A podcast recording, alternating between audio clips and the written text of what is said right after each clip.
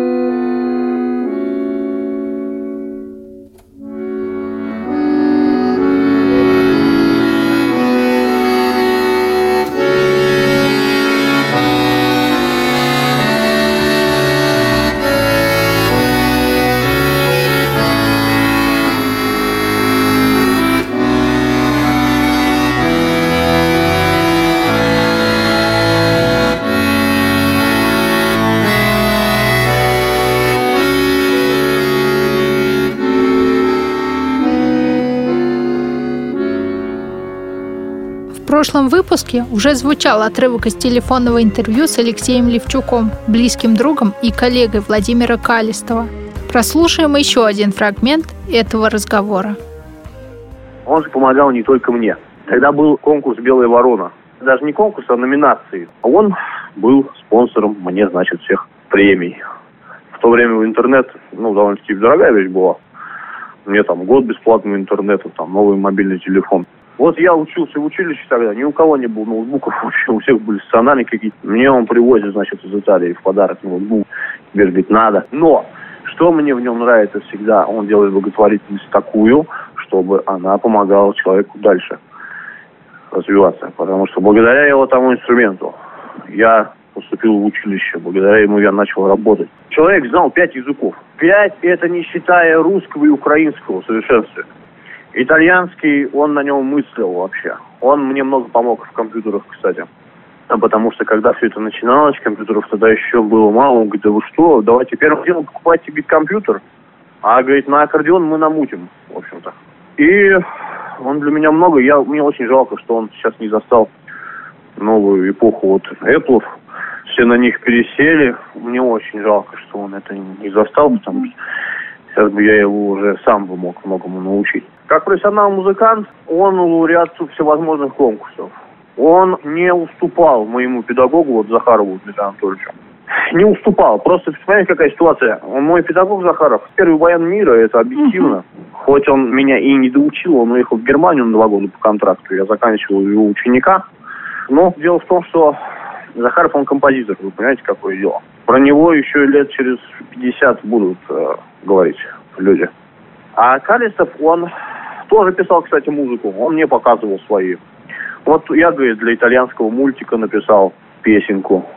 Еще что-то, в общем-то. Калистов, он был новатором в баяне. Это один из первых людей, кто подключил к баяну синтезаторы все тембры. И он для итальянцев играл как на электронном баяне. Как он говорил, итальянцы сначала смеются, потом плачут, а потом кидают деньги. Такая была. Он в этом новатор. Конечно, это машина. Я вам еще раз говорю, это машина просто. Уважаемые радиослушатели, напоминаю вам, что герой нашей программы Владимир Калистов. Мы слушаем фрагмент телефонного интервью с Алексеем Левчуком, другом и коллегой Владимира.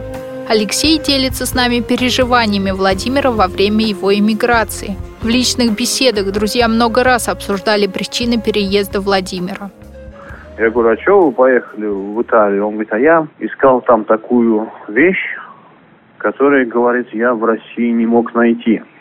Что это за вещь? Я не спросил его тогда, но он любил словом вещь назвать все.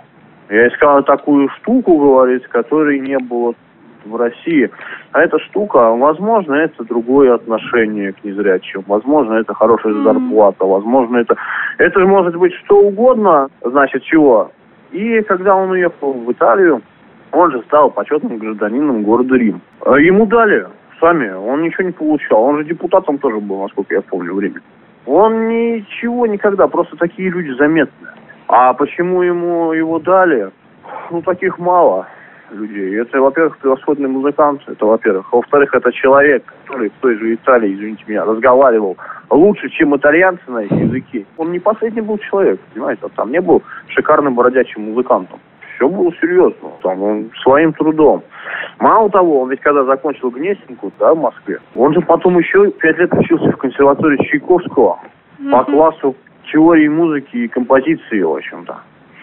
Он потом по Брайлю писал огромные какие-то там диссертации насчет музыки Гайдена. Я сам видел эти потом книги огроменные просто у него в квартире в Москве. Потом же он перед смертью, кстати, еще же какое-то образование в Италии получил. Куда-то ходил какой-то чуть ли там не очно вообще. То есть это было просто нечто. Вклад Владимира Калистова в становление молодых незрячих исполнителей был не только в предоставлении им качественных инструментов. Он также был организатором музыкальных конкурсов. Так родился конкурс молодых незрячих музыкантов «Белая ворона». Владимир специально приезжал в Россию, чтобы прослушать талантливых ребят. Сейчас мы прослушаем очередную композицию в исполнении Владимира Калистова. Виторио Монти, Чарташ. Еще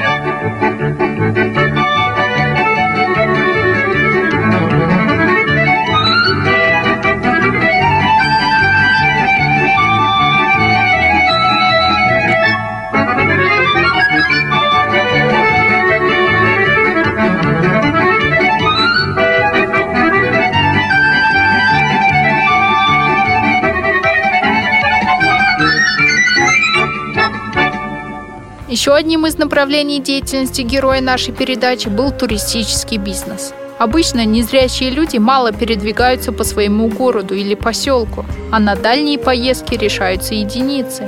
Этот факт очень тревожил Владимира. Он решил предоставить возможность слабовидящим и слепым путешествовать. Так, Владимир Калистов и Ольга Млечко, директор одной из туристических фирм Подмосковья, стали организовывать путешествия из Италии в Россию.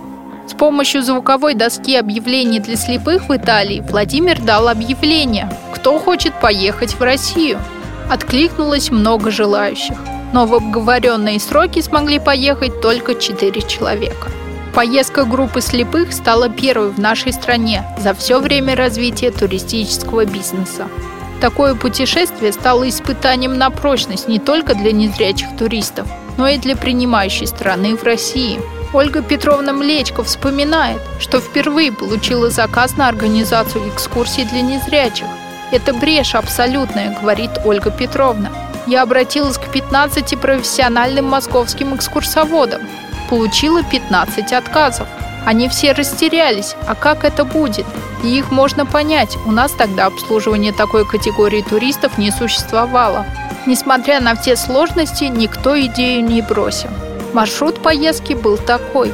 Три дня в Москве, три в Звенигороде и четыре в Санкт-Петербурге. В Москве большое впечатление на гостей произвел музей на Поклонной горе. Как они сами сказали, он отражает в адекватной степени силу России. Ее мощь, боль, страдания в борьбе с фашизмом. Побывали на Красной площади, на Воробьевых горах, погуляли по Арбату, где попали на свадебное шествие. Когда им сказали об этом, то они попросили потрогать наряды невесты, а потом с разрешения невесты и жениха их ощупали. Своим заразительным смехом и возгласами итальянцы привлекли внимание всех присутствующих. А вот как гости высказывались по поводу самой столицы. Странное впечатление, сродни сказочному. Это как несбыточный момент. Тот факт, что мы в столице России, как какой-то сон – Потрясли размеры города, какой же он огромный. Ольга вспоминает. Мы ходили в Лавру, в Эрмитаж. Там мы столкнулись с удивлением работников музея. Зачем им это надо? Вышла заведующая отделом по приему иностранных туристов. Слепые, они же не увидят ничего. Тогда мы попросили встречи с Петровским. Его не было, нас принял его заместитель и все устроил. Об Эрмитаже гости сказали – Музей с такой насыщенностью трудно вообразить. Они слушали и восклицали. Как? Здесь есть Рембрандт, Рубенс, сколько залов итальянцев. Все остались в восторге. Когда рассказали о самом Питере, они были потрясены.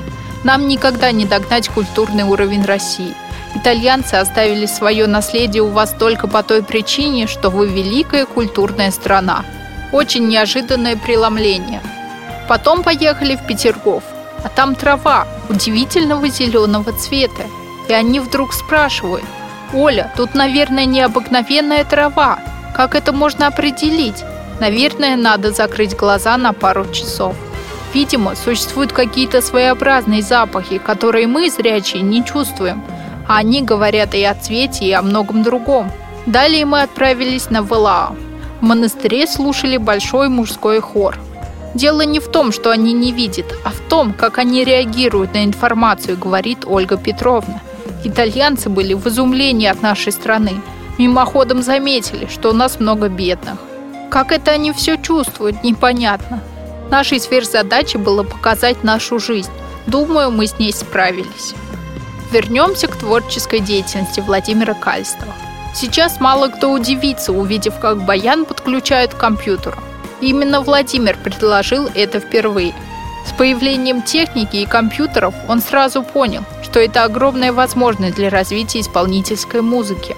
К сожалению, у нас нет возможности познакомиться с произведениями, исполненными на инструменте, который подключен к компьютеру. Зато мы можем насладиться великолепным исполнением Владимира в классической форме. Прослушаем очередную композицию. Владимир Калистов исполняет органную хоральную прелюдию соль-мажор Иоганна Себастьяна Баха.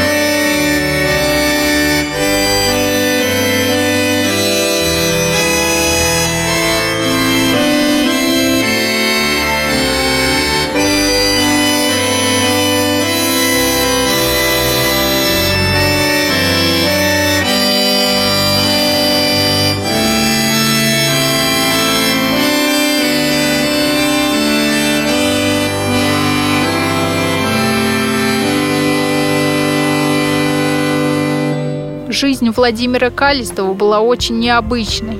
Человек, постоянно бросающий вызов судьбе. Уже в возрасте Владимира настигла серьезная болезнь. Но онкология не сломила его. Калистов все еще много путешествовал, организовывал концерты, творческие конкурсы для молодых музыкантов, много занимался благотворительностью. Мы продолжаем знакомиться с исполнительским творчеством Владимира Калистова. Сейчас в эфире прозвучит русская народная песня «Ах, по мосту мосточку». Одним из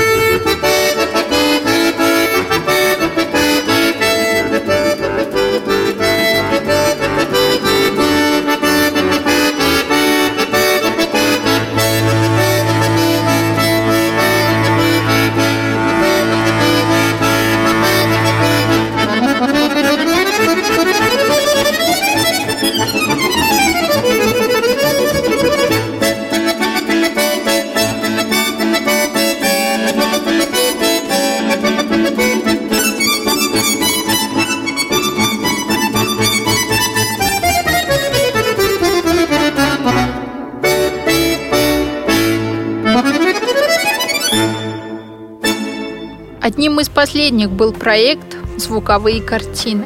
Экспозиция картин, написанных без кисти и красок, картин без видимых линий и форм, картин, проходящих вереницей вокруг посетителей, увлекая их в красочный мир, созданный незрячим художником.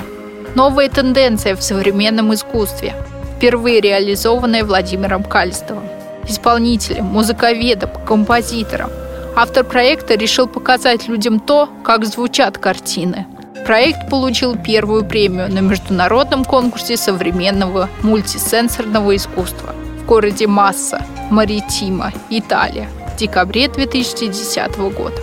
Мы имеем возможность познакомиться с некоторыми из звуковых картин. Первая звуковая картина «Смех».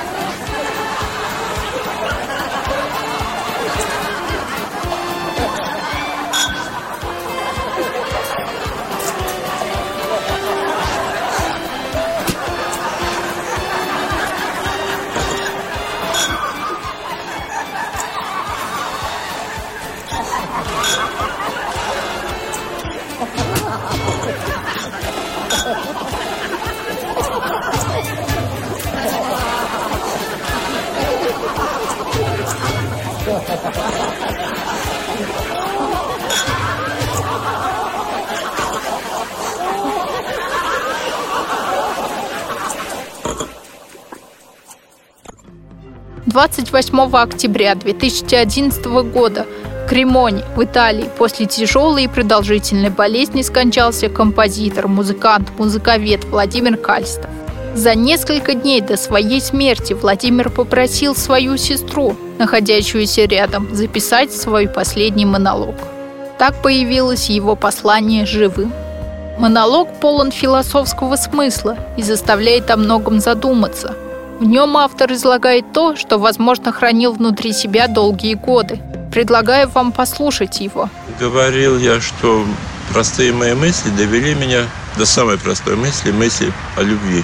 Я очень люблю фразу, которую Экзюпери, где-то он это написал, по-моему, «Планета Земля», если я не ошибаюсь. Фраза звучит примерно так. Гениальное – это не то, к чему нечего добавить, то, что называется «больше ничего не скажешь». Гениальное – это то, от чего нечего отнять, минимум. И я как раз думаю, что любовь – это что-то такое, от чего отнять нечего – это вид совершенства, вид совершенного отношения Бога к окружающему. Так я себе это представляю. Я еще страшнее скажу. Наверное, дело не в том, какой Бог, а в его отношении к окружающему. То есть в том, что Господь – это любовь. Это, в общем, везде, во многих местах написано – и божественная любовь, мне кажется, она не имеет отношения к нашему представлению об этом. Я, наверное, говорю повторение, то есть точно. Повторяюсь, но меня это сейчас утешает и поддерживает. Почему? Потому что размышляй Господь Бог, как мы, он бы размышлял так. Ага, выпил литр водки, вот мы тебе сейчас это дело запишем и печатаем, например, воспаление легких через 4 года ну и так далее. Посмотрел на женщину? Ага. Вот мы тебе это дело запишем, да? И через пять лет мы тебе какую-нибудь опухолюнку небольшую пропишем. А уж если дальше пошел, то тут мы тебя по всем параметрам, да? И, в общем-то, есть такая точка зрения. Вот грехи надо искупать страданиями. Есть даже категория христиан, которые может быть, не говорят, но думают, ну да, этот наворотил своей жизни, вот по делам. Пусть теперь, значит, расхлебывает. Сам виноват, что называется. Надо было вести себя лучше. Я не думаю, что Господь может пользоваться такой схемой. Это колокола из церкви святого Сигизмунда, где мы вчера были, и где Фаусту Капурали – принес мне музыкальное приношение в виде удивительного концерта. Божественная любовь для меня воплотилась, ну, наверное, прежде всего в пасхальном сермонте Иоанна Златоуста. По первому, кто приедет, по второму часе, по третьему часе. Да кто вообще только что пришел, радуйся и веселись. Потому что Господь всех примет, всех обнимает и всех любит. Апостол Павел тоже по этому поводу писал, я не силен в цитировании Библии, но знаю, что это есть. Это та любовь, которая не знает, что такое око за око, зуб за зуб, долг за долг и так далее. Это вот такая любовь, которая все воплощает. Мы так не умеем. Ну, я так не умею. Пожелание остающимся на земле сейчас изреку. Любите. Вот если бы мы научились любить так, как Господь любит, мы бы не выцарапывали бы друг другу глазенки из-за поцелуя с чужим мужчиной. Не резали бы друг другу вены из-за 10 тысяч евро – или из-за власти владения каким-то предприятием не судились бы, а находили бы возможность найти общий язык. Даже на разных языках говоря, можно найти общий язык, не говоря уже о людях, которые говорят на одном языке. папа мой, я тогда этого не понял, одними из последних слов сознательных его были «любите друг друга», но он это сказал нам, близким. Я это воспринял как пожелание того, чтобы мы в семье друг друга любили. А сейчас мне почему-то кажется, что он больше сказал. Ну, может быть, я фантазирую. Вообще он был сыном священника, и что-то там в нем постоянно существовало. А я, значит, внук священника и правнук. Имеет ли это какое-то значение, не знаю. Так вот, любовь. Хотелось бы, чтобы была главным и единственным руководством в жизни живущих. Других пожеланий не знаю больше. В заключении радиопередачи мы познакомимся с последней композицией в исполнении Владимира Калистова.